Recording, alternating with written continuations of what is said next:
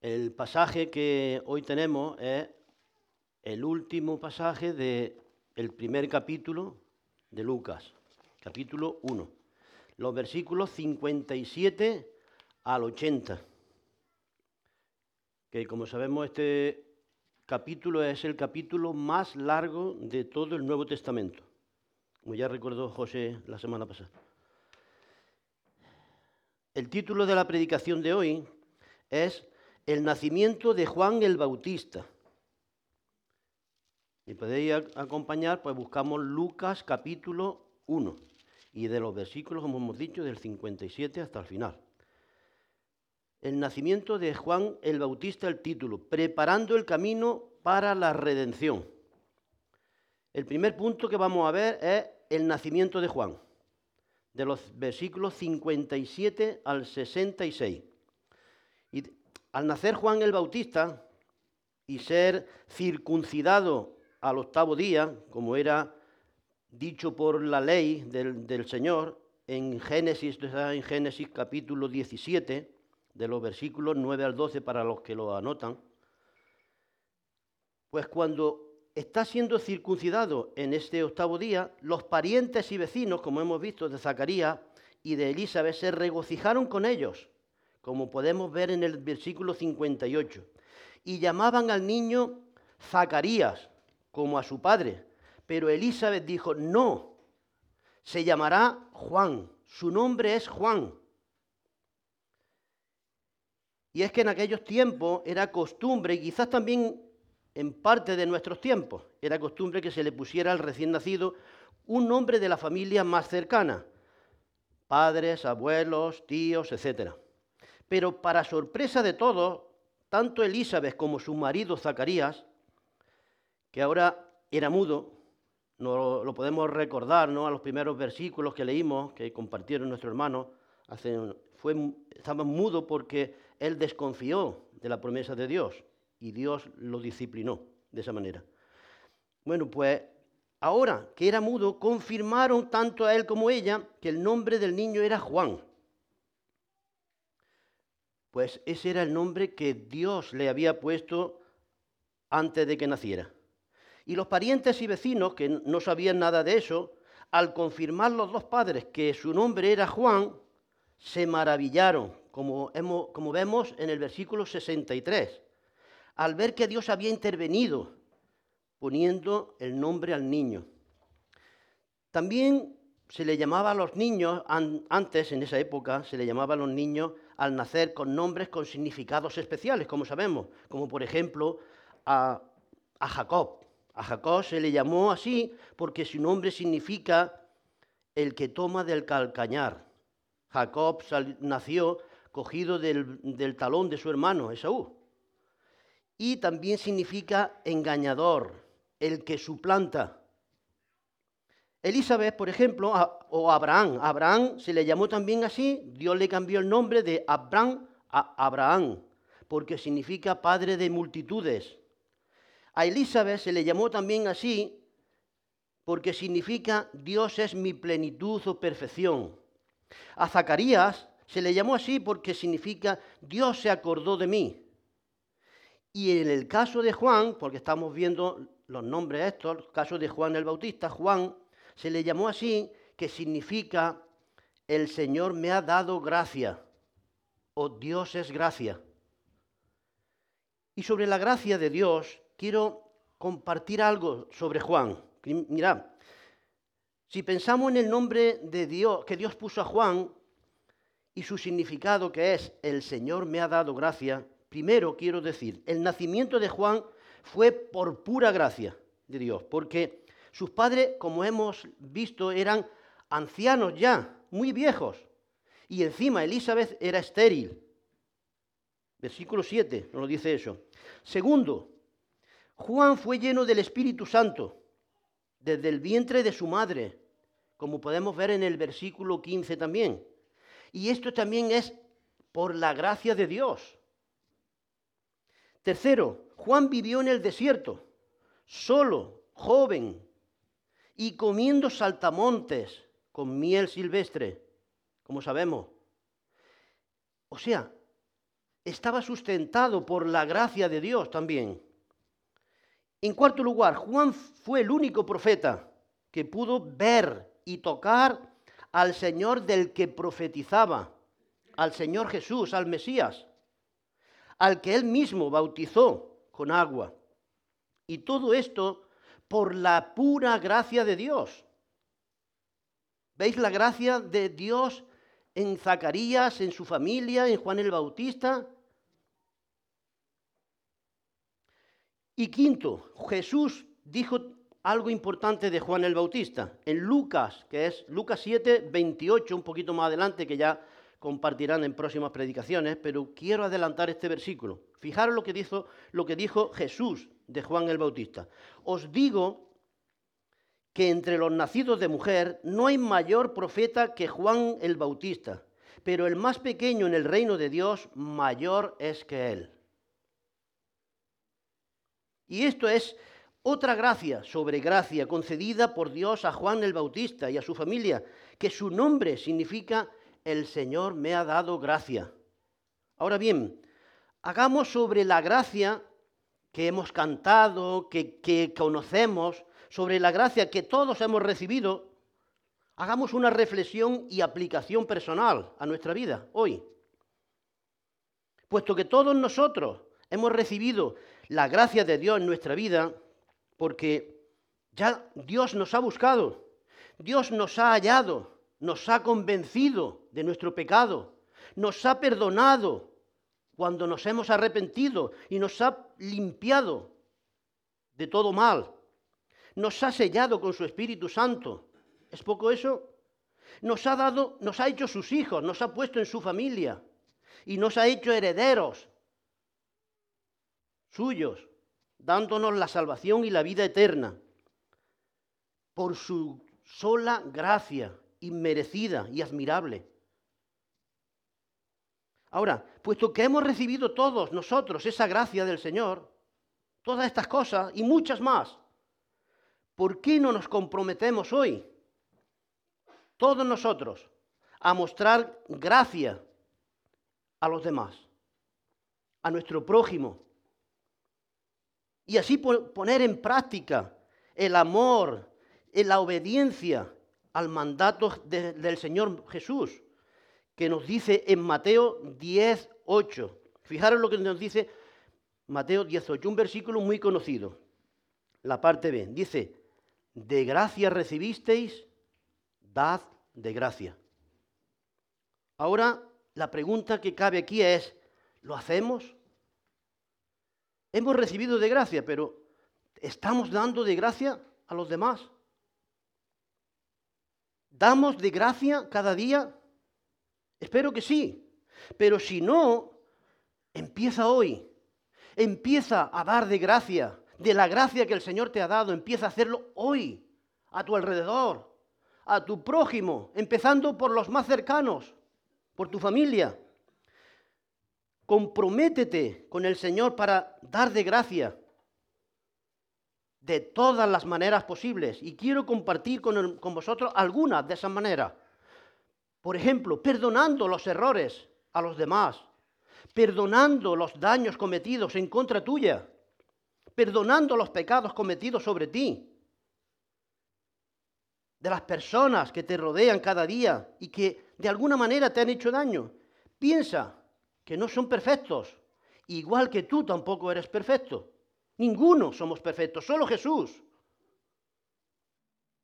Ahora, piensa, por ejemplo, en tu cónyuge. Tienes que perdonarle cosas. Piensa en tus padres, en tus hijos. Tienes que perdonarle cosas.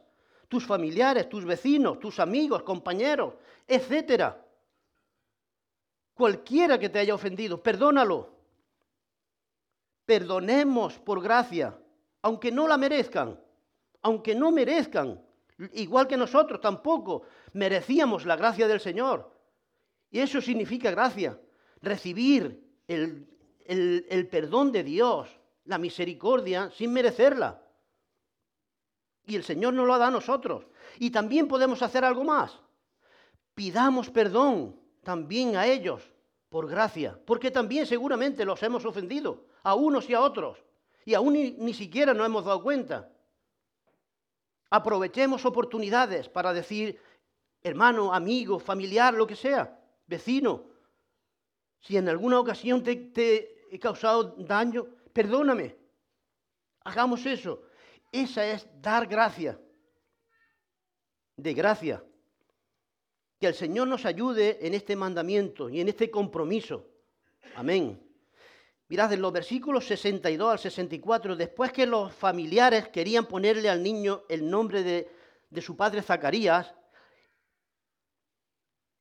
tanto Zacarías como Elizabeth su madre dijo, Elizabeth su madre dijo, no, se llamará Juan. Y dice que luego le preguntaron a Zacarías por señas. ¿Lo veis? ¿Os habéis dado cuenta? Le preguntaron a Zacarías por señas. ¿Cuál sería su nombre? Y esto sugiere que Zacarías, además de mudo, también estaba sordo. Por la disciplina del Señor, por su incredulidad, como pudimos ver en el versículo 20. Fijaros lo que dice el versículo 20. Dice, y ahora quedarás mudo le está hablando el ángel a Zacarías. Y ahora quedarás mudo y no podrás hablar, por cuanto no creíste mis palabras, las cuales se cumplirán a su tiempo. Después de esto, Zacarías pide una tablilla para escribir el nombre del niño y confirma lo que ya ha dicho su mujer Elizabeth, que Juan es su nombre. Y todos se maravillan de eso, como podemos ver en el versículo 63. Todo se maravilla. Mirad, la incredulidad de Zacarías, ¿sabéis qué? Le cerró la boca. Pero la fe, la fe de Zacarías se la volvió a abrir. La fe de Zacarías, continuada fe en Dios, se la volvió a abrir. Y en el mismo momento que Zacarías confirmó por escrito que el nombre del niño era Juan, dice, ¿qué sucedió? Versículo 64. Que Zacarías comienza a hablar, se le destrabó la, la, lengua, dice, y empezó a hablar. Pero no solamente a hablar, sino que a bendecir a Dios. Después de más de nueve meses que estuvo mudo por la disciplina del Señor, por su incredulidad en sus promesas. Y es que, hermanos, si no vamos a hablar del Señor, mejor nos quedemos callados. Si no vamos a alabarle, callemos mejor y escuchemos. Y aquí quiero que hagamos también otra reflexión, otra aplicación para nosotros hoy, referente a este pasaje. Fijaros, quiero que leamos dos versículos que tienen mucho que ver. En Santiago 1, versículos 2 y 3, fijaros lo que dice hermanos míos, tened por sumo gozo cuando os halléis en diversas pruebas, sabiendo que la prueba de vuestra fe produce paciencia. Y en Romanos 5.3 dice, y no solo esto, sino que también nos gloriamos en las tribulaciones, sabiendo que la tribulación produce paciencia. ¿Lo veis? El Señor nos está diciendo, en estos dos versículos que las pruebas y las tribulaciones que Él permite en nuestra vida son para nuestro bien. Y cuando las recibimos con gozo, producen paciencia en nosotros. Paciencia, perseverancia en los caminos del Señor, como nos dice el Señor en Hebreos 12. En Hebreos 12, versículos 5 y 6, fijaros lo que dice.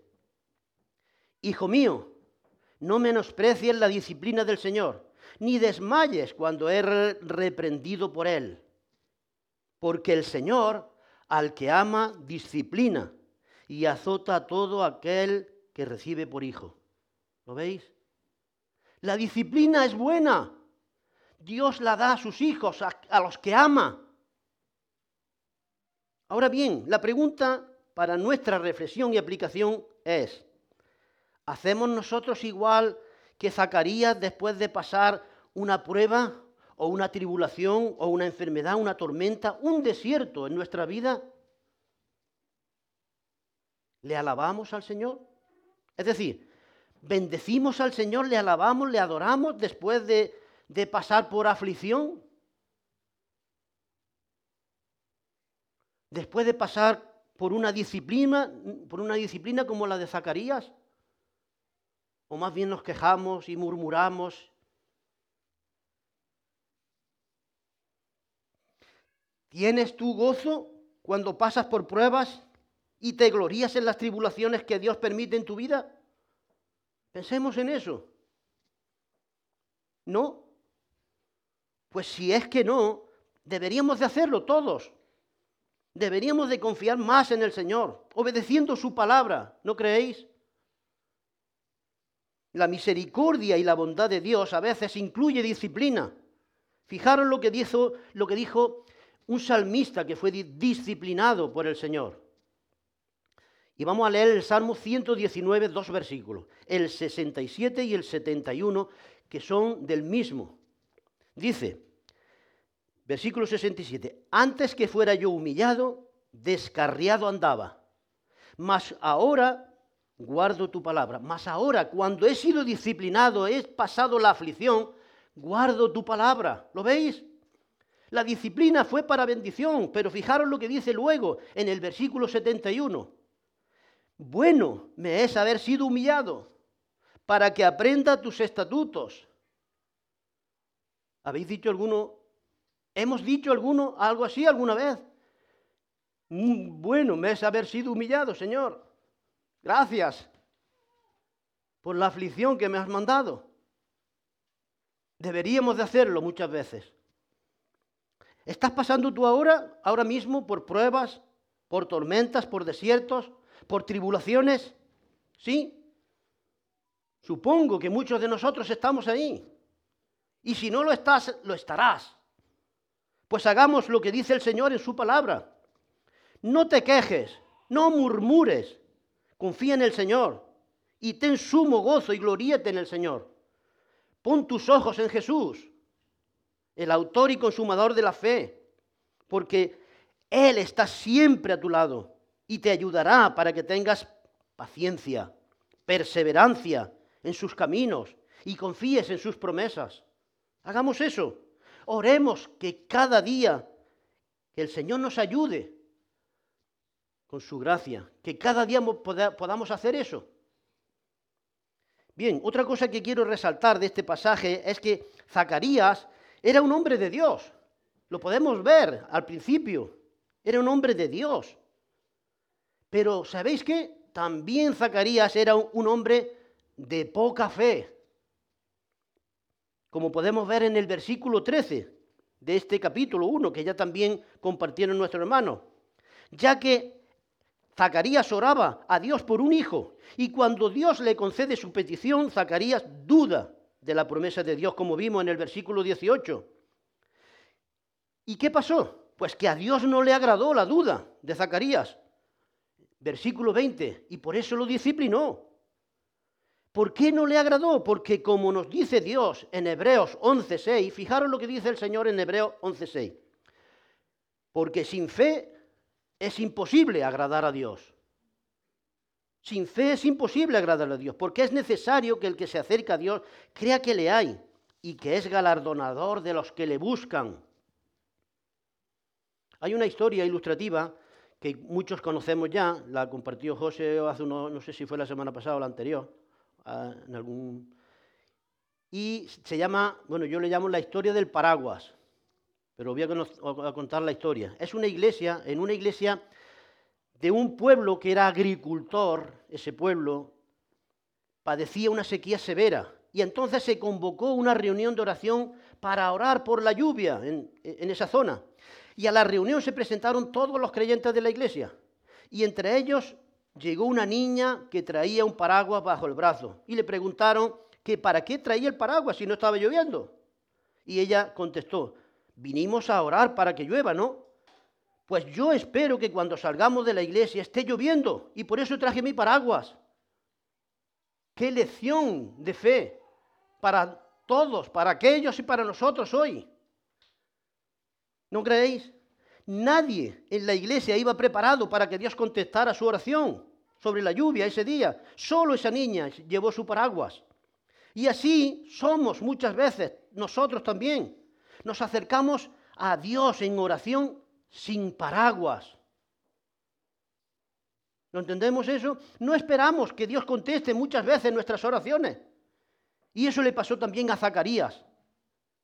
Y quiero decir algo sobre esta poca fe de Zacarías. Quiero decir algo de la fe que eh, manifestó Zacarías ahí, pidiendo, pidiendo, pidiendo por un hijo y cuando llega no cree. Esto, hermanos, es una característica negativa en muchos cristianos hoy. por no decir en todos. No creemos realmente las promesas de Dios. Oramos y nos vamos sin mirar si, está lloviendo ya. Jesús mismo llamó a sus discípulos en muchas ocasiones hombres de poca fe. ¿Os acordáis? ¿Pueden alguien pensar que nosotros somos mejores que sus discípulos? En cuanto a la fe, por regla general, solo cuando Dios contesta sí a nuestras oraciones, es cuando realmente nos regocijamos y nos alegramos. Pero no solemos llevar el paraguas abierto. Cuando nos acercamos al Señor para hacer nuestras peticiones de oración debemos de ir con fe, con esa fe que le agrada si no estamos ofendiendo a Dios. Es un insulto. Es más, yo creo que a veces Dios contesta sí a, las oraciones de sus hijos más débiles en la fe para que tengan algo en que regocijarse, porque por lo general son creyentes débiles que no se regocijan mucho en el Señor. Y los creyentes más fuertes y firmes, como hemos cantado en los himnos, estos son los que se regocijan en todas las circunstancias de la vida. Pase lo que pase, cuando hay aflicción, cuando hay bendición. Y para terminar este primer punto, quiero decir, mirad hermanos, cuando el Señor promete algo, ¿sabéis lo que tenemos que hacer nosotros? Tenemos que escuchar con toda atención y creer sin dudar aunque no lo entiendas, créelo. Para Dios no hay nada imposible. Cree su palabra. Zacarías aprendió esta lección. El Señor le dio una disciplina en lo que el Señor, en lo que él había hecho con el Señor, lo que el Señor le había dicho y lo que había hecho, dejándolo mudo durante nueve meses. Y este pasaje nos muestra el resultado de esa reflexión de Zacarías. ¿Qué le pasó? Que aprendió de su error. Y así tenemos que hacer nosotros, aprender de nuestros errores, de nuestras caídas y levantarnos y seguir confiando en el Señor y pedirle perdón. Bien, pasemos al segundo punto, la profecía o cántico de Zacarías, versículos 67 al 80. Mirad. Estaba muy claro que Juan el Bautista iba a ser un niño extraordinario. Después de nacer y su padre Zacarías confirmó que su nombre era Juan, y después de haber estado, como hemos visto, por más de nueve meses, mudo, Zacarías no solo habló, sino que elevó un cántico de alabanza, de gratitud, de profecía. Elizabeth Elizabeth elevó el primer cántico en los versículos 41 al 45, que ya lo vimos semana pasada. Después María elevó el segundo cántico en los versículos 46 al 55, que también vimos. Y ahora, como era de esperar, Zacarías eleva el tercer cántico en estos versículos 67 al 79. Este cántico de profecía aunque Zacarías no era de la línea de David, él reconoce que su hijo será el precursor del Señor Jesucristo, como fue profetizado por, por varios profetas, Malaquía, Isaías, que Juan sería el que anunciaría la venida del Mesías. Y en estos versículos 67 al 79 está esta profecía, este cántico de Zacarías. Y quiero resaltar algunas cosas, no todas, porque podríamos ir versículo tras versículo y podríamos ir palabra por palabra, porque hay tanta bendición. en este cántico, en esta profecía, pero prácticamente la sabemos. Voy a tocar algunos de ellos nada más. Mira, por ejemplo, en este canto profético, Zacarías, de los 12 versículos del cántico, los ocho primeros se refieren al Señor Jesucristo. Y solo los cuatro últimos se refieren a Juan el Bautista. Y eso que se, se está hablando del nacimiento de Juan el Bautista. Y está hablando el padre de Juan el Bautista, está escribiendo. Pero la preeminencia es del Señor Jesucristo. Y esto es natural y obvio que sea así. Pues aunque este pasaje nos habla del nacimiento de Juan, el centro de todo pasaje es el Señor Jesucristo. Y así debe ser siempre. Pues no tiene ningún sentido ni valor hablar de Juan el Bautista o de cualquier otro sin la palabra y la obra redentora de nuestro Señor Jesucristo. Como nos dice la Biblia en Juan 1.3. Fijaros lo que dice Juan 1.3. Dice, todas las cosas por Él fueron hechas, y sin Él nada de lo que ha sido hecho fue hecho. Sin Él nada sirve, nada vale, nada es. Pero fijaros lo que dice también Juan 15, 5. Dijo Jesús, yo soy la vid y vosotros los pámpanos. El que permanece en mí y yo en él, éste lleva mucho fruto, porque separados de mí nada podéis hacer. Lo hemos cantado también antes.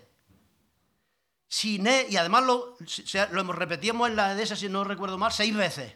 Sin Él nada podemos hacer, sin Él nada somos, sin Él no hay nada. Así es. Ni Juan el Bautista, ni tú, ni yo, ni nadie existiríamos sin el Señor. No, no seríamos nada. Y si la gente que nos conoce no saben ni conocen del Señor Jesucristo y de su gracia, entonces ¿sabéis lo que ocurre? No pueden entendernos. No pueden entender lo que hacemos y por qué lo hacemos. No pueden entender nuestra fe. No pueden entender nuestra forma de vida en el Señor para, santificarlo, para adorarlo, para servirlo. Por eso tenemos que hablar del Señor, para que nos puedan entender. Por ejemplo, quiero poner un ejemplo de aquí de nuestra iglesia. Nuestros hermanos del grupo de música, a los que estamos agradecidos y se nos pasa muchas veces decirle gracias, gracias nuestro grupo de música, de alabanza de la iglesia, si nosotros no conociéramos al Señor Jesús, entonces podríamos pensar, no sabríamos que ellos trabajan y sirven de todo corazón con sus dones, con sus talentos en la iglesia del Señor aquí en Torre del Campo, por amor a su Señor, porque se lo debemos todo, se lo deben todo. Y podríamos pensar y decirles, pero hermanos, vosotros podríais estar en un grupo de música muy bueno, ganando mucho dinero, teniendo éxito con vuestras voces, con vuestros talentos musicales. Incluso yo creo que los, podríamos, los querríamos llevar a, la voz, algunos, a Ghost Talent, porque tienen dones y nos sirven aquí, sirven al Señor en la iglesia.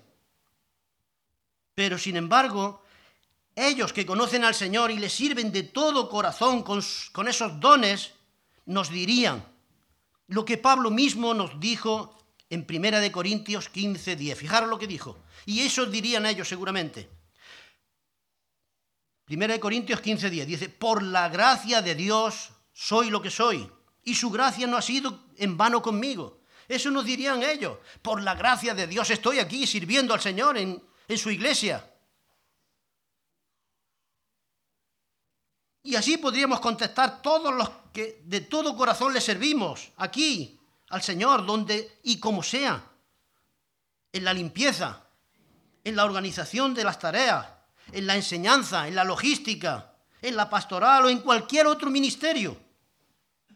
Es decir, por la gracia de Dios soy lo que soy, diríamos todos. Y por la gracia de Dios hago lo que hago. ¿No es así? Amén. Y en estos últimos versículos vemos las promesas que Dios hizo a Abraham. Y tanto María como Zacarías y como Elizabeth, así como muchos creyentes hasta el día de hoy, creemos que las promesas de Dios, las promesas, todas las promesas que Dios hace, serán cumplidas, sin dejar ni una jota ni una tilde sin cumplir. Como el mismo Jesús nos dice en Mateo 5, 17 y 18. Vamos a leer esos versículos. Dice, no penséis que he venido a abrogar la ley, dice Jesús, y los profetas. No he venido a abrogar, sino a cumplir. Porque de cierto os digo que hasta que se pasen el cielo y la tierra, ni una jota ni una tilde pasará de la ley, hasta que todo se haya cumplido. ¿Lo veis?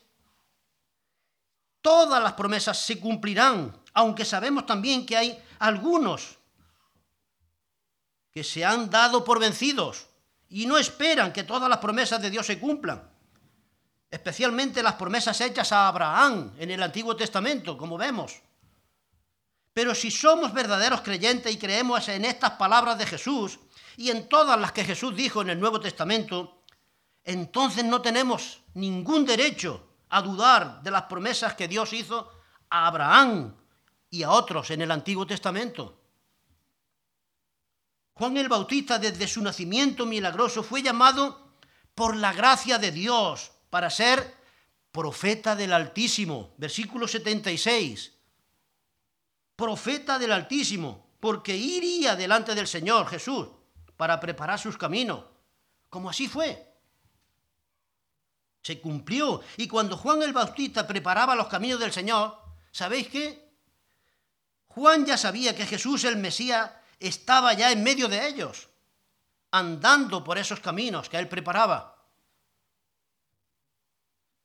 Mirad, los padres de Juan el Bautista eran muy ancianos, como, como hemos visto en los primeros versículos. Eran ancianos cuando él nació, muy viejitos, y posiblemente murieran, siendo Juan muy joven aún. Y seguramente Juan se quedó allí solo en el desierto, si sus padres, y podríamos pensar qué herencia le dejaron sus padres al morir tan mayores, qué legado le dejaron estos padres. Pero reflexionemos, en el versículo 6 dice, fijaros lo que dice de estos padres. Dice, ambos, Zacarías y Elizabeth, eran justos delante de Dios y andaban irreprensiblemente en todos los mandamientos y ordenanzas del Señor.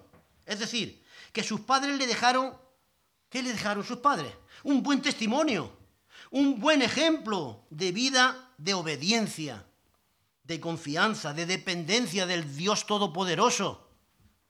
¿Hay mejor herencia que esa? Ahora bien, reflexionemos en esto y preguntémonos nosotros mismos si Dios nos ha permitido ser padres a lo que lo somos sea cual sea nuestra edad, pregunto, ¿qué herencia le estamos preparando a nuestros hijos? ¿Qué herencia estamos enseñando a nuestros hijos con nuestro propio ejemplo? ¿Qué ejemplo le estamos dando? ¿Es el ejemplo de Zacarías? ¿Estamos atesorando y viviendo en nuestros hogares y en la iglesia del Señor esos valores espirituales que Dios ama, que Dios desea y ama con todo su corazón? ¿Estamos haciendo eso? Reflexionemos en eso. ¿O estamos atesorando los valores materiales que ama el mundo? ¿Qué estamos haciendo? Estamos viviendo delante del Señor como Zacarías y Elizabeth, que eran justos delante de Dios. Y dice, y andaban irreprensiblemente delante de todos sus mandamientos. ¿Lo hacemos nosotros eso?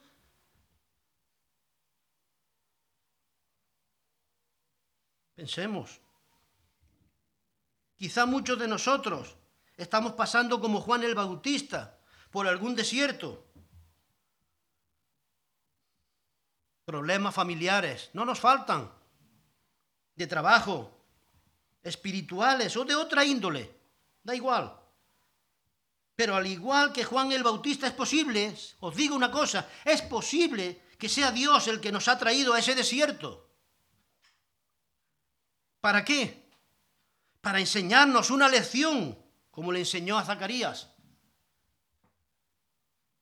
O para guardarnos de algo y librarnos. O para capacitarnos para hacer algo, para su gloria. Pero sea lo que sea, Él estará siempre con sus hijos, el Señor estará siempre con sus hijos, Él lo prometió. No dudes de esa promesa, nunca. Amándolos, perdonándolos y restaurándolos por su gracia admirable. Amén.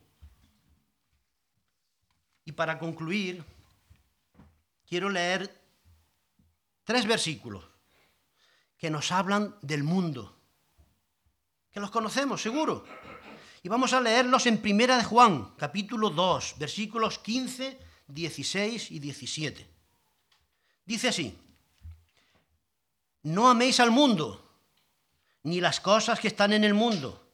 Si alguno ama al mundo, el amor del Padre no está en él.